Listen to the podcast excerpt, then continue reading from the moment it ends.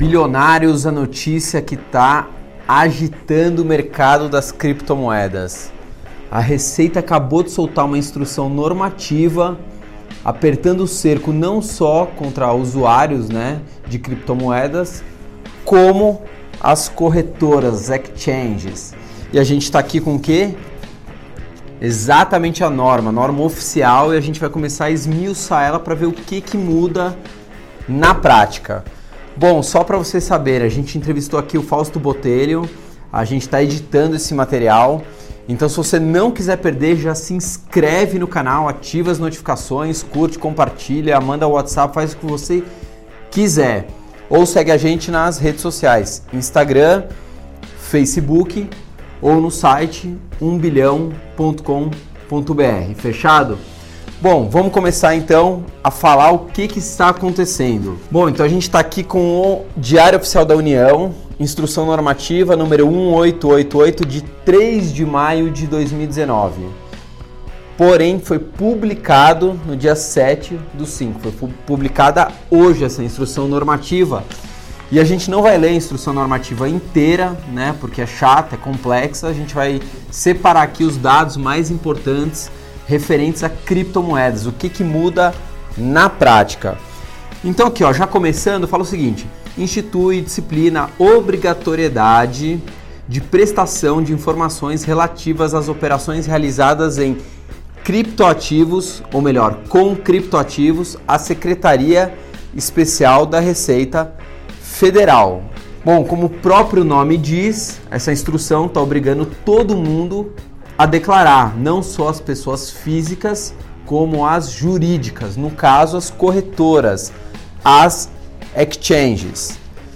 Bom, aqui no artigo 5 fala o seguinte: para fins do disposto nessa instrução normativa, considera-se criptoativo a representação digital de valor denominada em sua própria unidade de conta, cujo preço pode ser expresso em moeda soberana local ou estrangeira, pode ser convertida para real ou para o dólar transacionado eletronicamente com a utilização de criptografia, né? Então são as criptomoedas e de tecnologias de registros substituídos, ou melhor, de registros distribuídos que pode ser utilizado como forma de investimento, instrumento de transferência de valores ou acesso a serviços e que não constitui moeda de curso legal.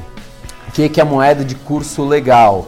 Você só pode comprar coisas no Brasil com real, a moeda instituída pelo Banco Central, da Casa da Moeda, etc, etc, etc. Então aqui ele está definindo o que é criptomoeda, o que são criptoativos, né? Que são as moedas digitais, em especial o Bitcoin, a mais negociada. Porém, aqui é, no parágrafo 2 do artigo 5 ele fala o seguinte: exchange de criptoativo, a pessoa jurídica, ainda que não financeira, que oferece serviços referentes a operações realizadas com criptoativos, inclusive intermediação, negociação, custódia e que pode aceitar quaisquer meios de pagamento, inclusive outros criptoativos. Por que, que eles falam o seguinte? Instituição jurídica, né, pessoa jurídica, ainda que não financeira. Porque em teoria não tem como uma, uma exchange, né, uma corretora de criptoativos ser considerada uma instituição financeira. Por quê? porque não está sob a guarda do Banco Central e não está sob a guarda da CVM. Então o que, que eles estão querendo falar assim? Não importa que você não é uma instituição é, financeira do modo tradicional. Se você comercializa, você tem um canal de negociação de duas pontas, comercializam, você está enquadrado como uma exchange, né, que são as corretoras. Aí continua, parágrafo único. Incluem-se no conceito de intermediação de operações realizadas com criptoativos a disponibilização de ambientes para a realização de operações de compra e venda de criptoativo realizada entre os próprios usuários e serviços. Então tem uma exchange lá onde o Fabrício está vendendo uma, um Bitcoin para o João, né, como ocorre hoje. Esse canal, né, essa plataforma está sendo enquadrada aqui na Receita Federal. Bom, por que, que a Receita Federal está apertando o cerco pelas pontas? Porque o Bitcoin ou as criptomoedas não tem um órgão emissor, né? quem emite o Bitcoin não é um banco central, não é a casa da moeda. Então, através do blockchain, o próprio mercado existe, vamos dizer assim, ele se regula, ele se aprimora e ele guarda as informações ali dentro. Então, o que, que a Receita Federal está pensando? Bom, eu não consigo mexer no blockchain, não consigo violar o blockchain, né, para saber quem está fazendo o que lá dentro. Então, eu tento pegar pelas pontas. Vamos continuar aqui o que está acontecendo. Capítulo 3. Da obrigatoriedade de prestação de informações. Fica obrigada a prestação das informações a que se refere o artigo 1 Bom, a exchange de criptoativos domiciliada para fins tributários no Brasil. Ou seja, casas né, que oferecem negociação entre criptoativos que estejam no Brasil, claro, porque o Brasil não tem jurisdição de ir atrás numa exchange que está, sei lá, na Suíça, em qualquer outro lugar. Então é só, obviamente, é, as plataformas que estão no Brasil. A pessoa física ou jurídica residente ou domiciliada no Brasil quando as operações forem realizadas em exchange domiciliada no exterior. Que ele está falando assim? Se você mora no Brasil, mas você está realizando a sua operação com criptomoedas numa exchange sei lá, da Nova Zelândia, do Panamá, etc., você também está enquadrado aqui, de acordo com a Receita Federal. Vamos continuar. B. As operações é, que não forem realizadas em exchange. Então, mesmo que você não realize de uma plataforma, né, você faz aquele P2P, eu vendi diretamente para o João, não passei por nenhuma exchange, por nenhuma plataforma. Você também está enquadrado aqui de acordo com a normativa da Receita Federal. Porque às vezes o pessoal às vezes comenta, não, mas eu não vou declarar nada, não estou nem aí, ninguém pode é, regular o Bitcoin, né? O pessoal fala isso. A gente só está aqui esmiuçando o que está na Receita Federal. O que você vai fazer é problema seu. Primeiro, no caso previsto no inciso 2 do caput, as informações deverão ser prestadas sempre que o valor mensal das operações, isolado ou conjuntamente, ultrapassar 30 mil reais. Então, se num mês as operações forem maior, maiores do que 30 mil reais, sei lá, eu negociei dois bitcoins, ultrapassou 30 mil reais, eu preciso informar a Receita Federal. Segundo, a obrigatoriedade de prestar informações aplica-se à pessoa física ou jurídica que realizar quaisquer das operações com criptoativos relacionadas a seguir. Um, compra e venda. Comprou, vendeu, tá vai, vai ter que comunicar a receita, vai ter que pagar imposto. Dois, permuta, doação, transferência de criptoativo para exchange, retirada de, cripto, de criptoativo da exchange, cessão temporária, né, que é o, o aluguel, dação de pagamento, emissão de criptoativo, é, outros, outras operações que impliquem em transferência de criptoativos. Aqui eles estão querendo falar assim, qualquer coisa que você fizer com criptoativo, você precisa informar a Receita Federal. De acordo com aqui, capítulo 4. Deverão ser informados para cada operação. Nos casos previstos, no inciso 1, na linha B, blá blá blá blá blá. Bom, o que, que você vai ter que colocar lá? Data da operação, quando que ela foi realizada. Tipo de operação que você realizou. Comprei, vendi, enfim, doei. É, C. Os titulares da operação quem são os titulares dessa operação, que às vezes eu acho algo mais complexo, né? Muitas vezes quando você passa com outra pessoa, às vezes nem você sabe quem é. Os criptoativos que foram usados na operação, Ethereum, Bitcoin, o que, que é? Quais foram os criptoativos usados? O valor da operações da operação em reais, excluídas as taxas de serviços cobradas pela execução da operação quando houver. Então você fez lá uma operação de mil reais, e a, e a corretora cobrou lá, sei lá, 50 cents é, de dólar, esses 50 cents, em teoria, você não precisa declarar. Como uma, quando você opera no mercado, por exemplo, de ações, você compra uma ação e você pode descontar o que a corretora te cobrou. Isso não incide o imposto sobre isso. G. O valor das taxas de serviços cobradas para execução da operação em reais quando houver. Você ter que mencionar isso também. É, o endereço da, da wallet de remessa e de recebimento, se houver, para onde você mandou suas criptomoedas. Identificação da exchange, por qual corretora passou essa operação, data da operação, tipo de operação, criptoativos usados, blá blá blá blá blá. Valor da operação, etc, etc. Na prática, eles estão querendo que tanto pessoas físicas quanto jurídicas que são as exchanges, que eles informem tudo que está ocorrendo. Aí você fala assim, tudo bem, mas eu não quero declarar nada, não tem como saberem, não tem como me fiscalizar e etc, etc. O que, que pode acontecer? Você pode ser enquadrado como crime tributário. Você pode, por exemplo, sonegação fiscal, porque você não declarou, então você está sonegando aquela informação, ou você pode ser enquadrado com evasão de divisas, mas aí é uma coisa meio ainda no ar. Porque o que, que é evasão de divisas? É você tirar dinheiro do Brasil e não informar os órgãos, né? A Receita Federal, o Banco Central. Porém, quando está um criptoativo, o criptoativo está na rede, ele está na blockchain.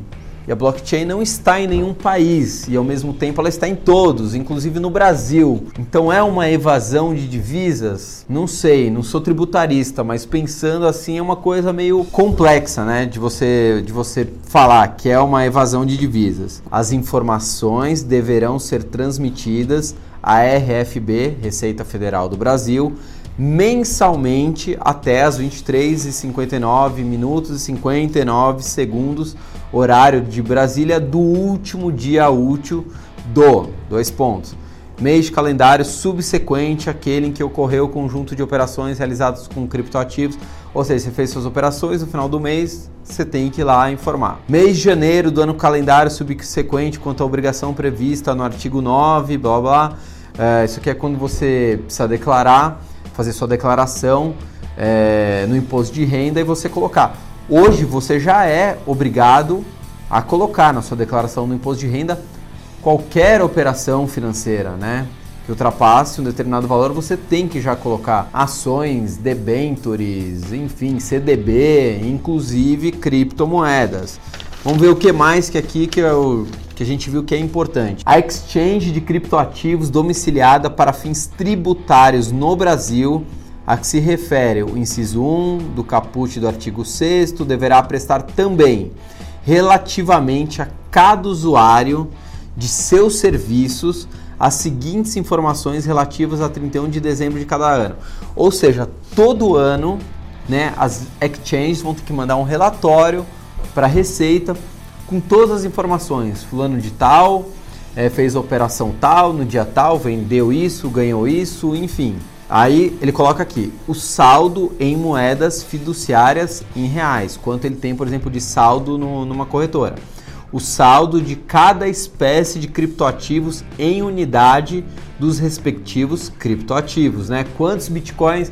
Ah, o Fabrício tem na exchange ainda 3 bitcoins. A exchange vai ter que comunicar a Receita Federal o custo em reais de obtenção de cada espécie de criptoativo declarado pelo usuário de seus serviços, se houver, ou seja, você converter aquilo ali para reais. Vamos falar aqui das penalidades. Bom, se eu não fizer, o que que acontece? Pela prestação é, extemporânea, putz, gostam de usar palavras difíceis, né? Sejam mais simples, mais claros. A. 500 reais por mês ou fração de mês se o declarante for pessoa jurídica, início de atividade, imune ou isenta, optante pelo é, regime simplificado é, de arrecadação de tributos e contribuições devidas, microempresas, empresas de pequeno porte, simples nacional, instituído pela lei complementar, blá blá blá blá blá.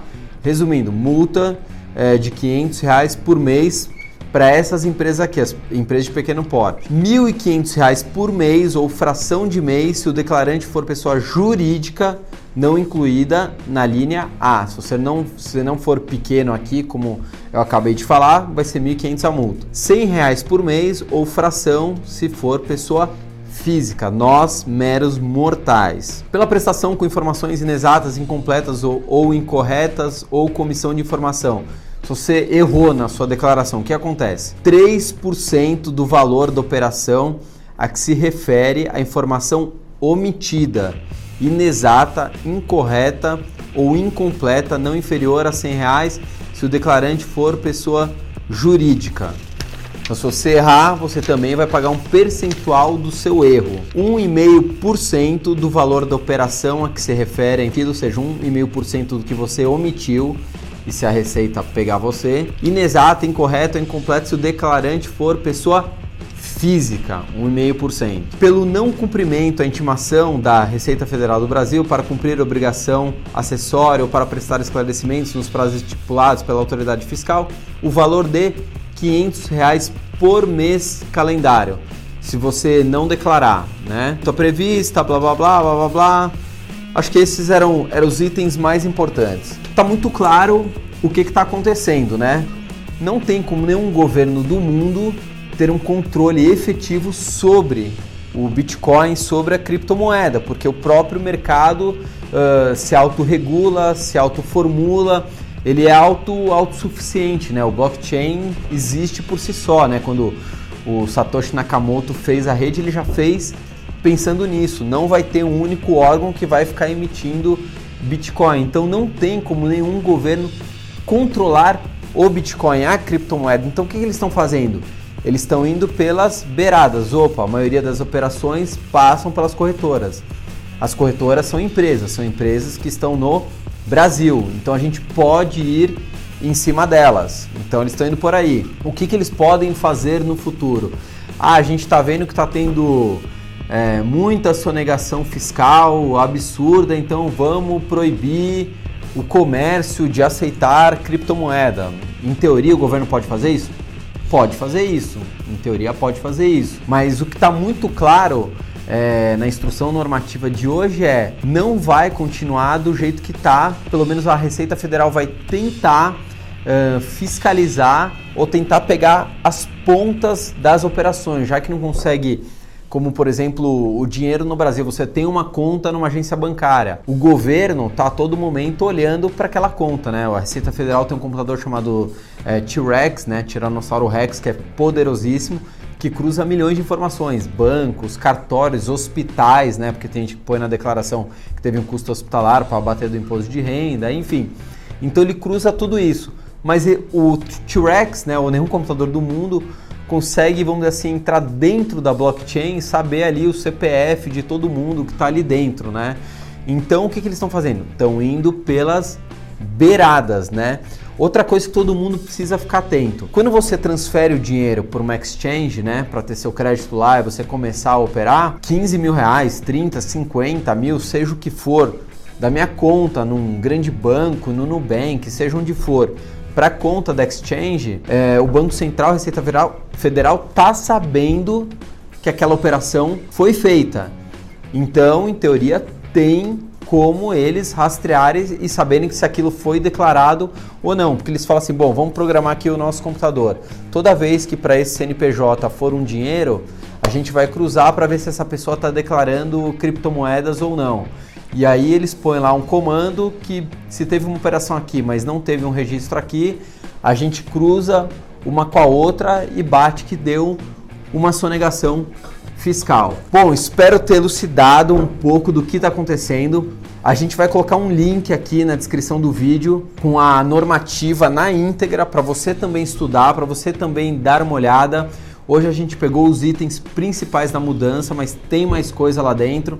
Se você gostou, foi informativo, é, acho que a gente é um dos primeiros aqui a falar sobre essa mudança, né? A gente falou aqui em cima da hora, a gente é, gravou super rápido aqui, estamos tocando pau também na edição, pra, porque tá todo mundo perguntando, procurando. Lembrando que a gente está editando aqui o vídeo do Fausto Botelho. A gente vai falar sobre essa tendência de alta né, dos bitcoins, sobre uma possível crise nos Estados Unidos, uma crise, uma crise violenta que contaminaria o mundo e, consequentemente, elevaria o, os preços das criptomoedas. Então, segura aí que em breve a gente está aqui com Fausto Botelho. Fechado? Se inscreve no canal, curte, compartilha. A gente está no Instagram, Facebook, 1 bilhão Educação Financeira, ou também no site 1bilhão.com.br fui, tchau!